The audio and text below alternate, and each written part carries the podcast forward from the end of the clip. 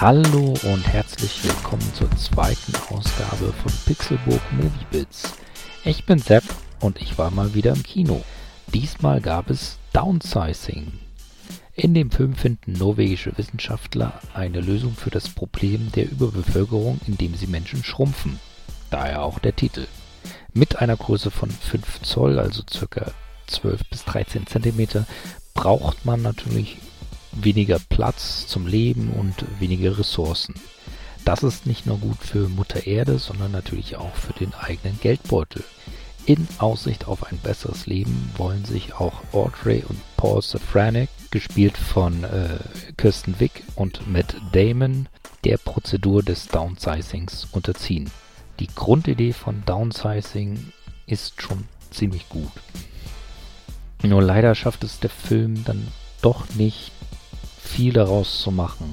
Zu Beginn begleitet man erst die Wissenschaftler eine ganze Weile, dann sieht man, wie normale große Menschen mit normalen kleinen Menschen interagieren.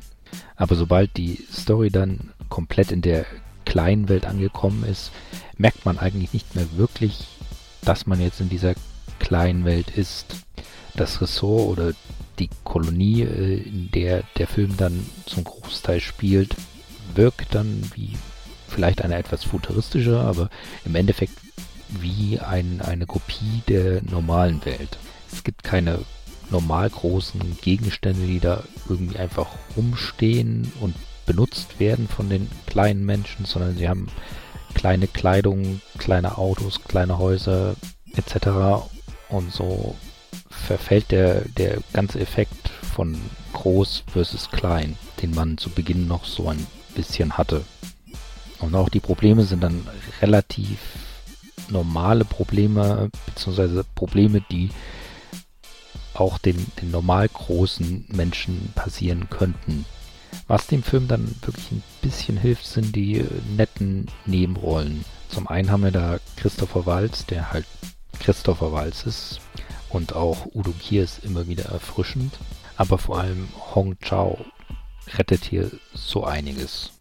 Die spielt eine vietnamesische Dissidentin, die von ihrer Regierung zwangsverkleinert wurde und nun außerhalb der schönen, heilen, kleinen Welt in einer Art Ghetto lebt. Sie ist halt von ihrem Schicksal geschlagen und hat sich damit auch abgefunden. Sie ist aber ein sehr guter Mensch, der versucht allen um sich herum irgendwie zu helfen.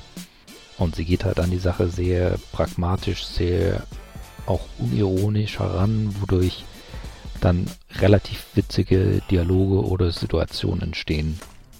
Alles in allem fand ich Downsizing dann aber doch leider etwas enttäuschend wegen eben dieser Situation, dass der Film quasi seine, seine rote Linie bzw. seine Idee relativ zügig verliert und ich mir da einfach mehr erhofft hatte, dass es mehr um die Interaktion von kleinen und großen Menschen geht und welche Auswirkungen jetzt die eine Welt auf die andere hat oder auch mehr Erklärung, warum denn jetzt klein wirklich besser für die Erde bzw. auch für die Menschen an sich wäre oder auch wie die kleine Welt funktioniert alltäglich.